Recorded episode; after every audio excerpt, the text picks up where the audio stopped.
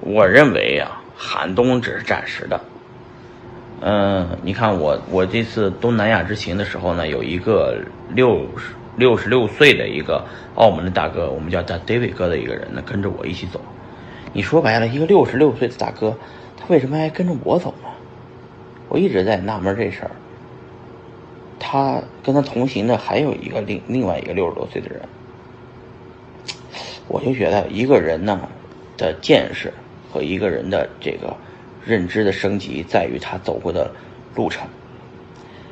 读万卷书不如行万里路，行万里路不如阅不如阅人无数，阅人无数不如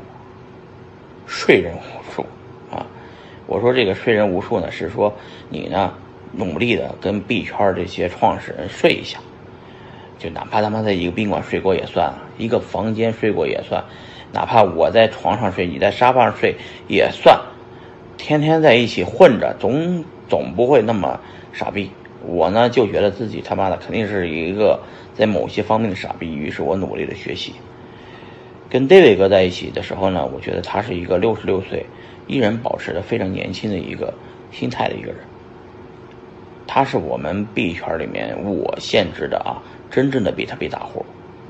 小来呢说自己有十万个比特币，我也没见过。但是 David 哥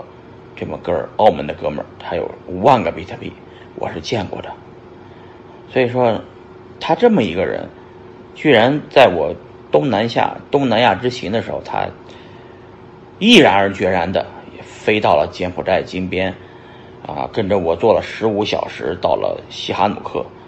又他妈飞了三，又又又么点短了三个小时到了这个七星海，我觉得这个这个人不容易啊！而且我今天晚上我就喝酒的时候，我跟那几个人说：“我说你们呀，你们呀，你们呀，你们呀，他妈的，能不能在我们六十多岁的时候还能做到这一点，保持一个虚心的态度，努力的学习，努力的提升自己的认知。”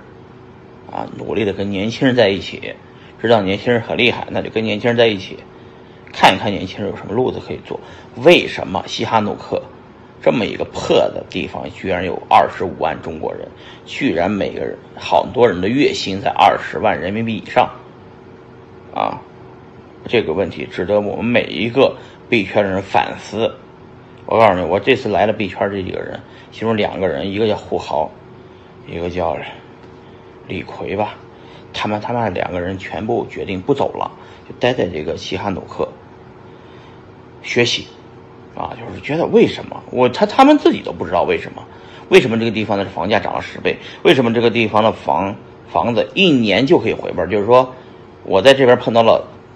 薛蛮子老师，薛老六十六岁，啊，跟我妈同岁的属蛇的，这老爷子啊。全世界跑了那么大一圈，就跑到西哈努克，居然在这边投。今年的情况，今年已经房价涨了，在去年比去年涨了十倍的情况下，他依然在这西哈努克这么一个地方投资买房产，为什么？啊？哎，我就觉得我们肯定有些地方认知升级不够到位的，因为我待在美国的时间太长了，在美国我努力想做好一个美国良好的就。叫做四好公民吧，反正就是三好四好五 whatever 了，就是我就我就努力想他妈的，想他妈的这个当个好人啊！但是我这次我到西哈努克以后，我发现薛薛蛮子薛老来了，他肯定有些事儿，他没有说他自己的计划，但是他跟我说了一个一个事儿，这个地方房价三年涨了十倍，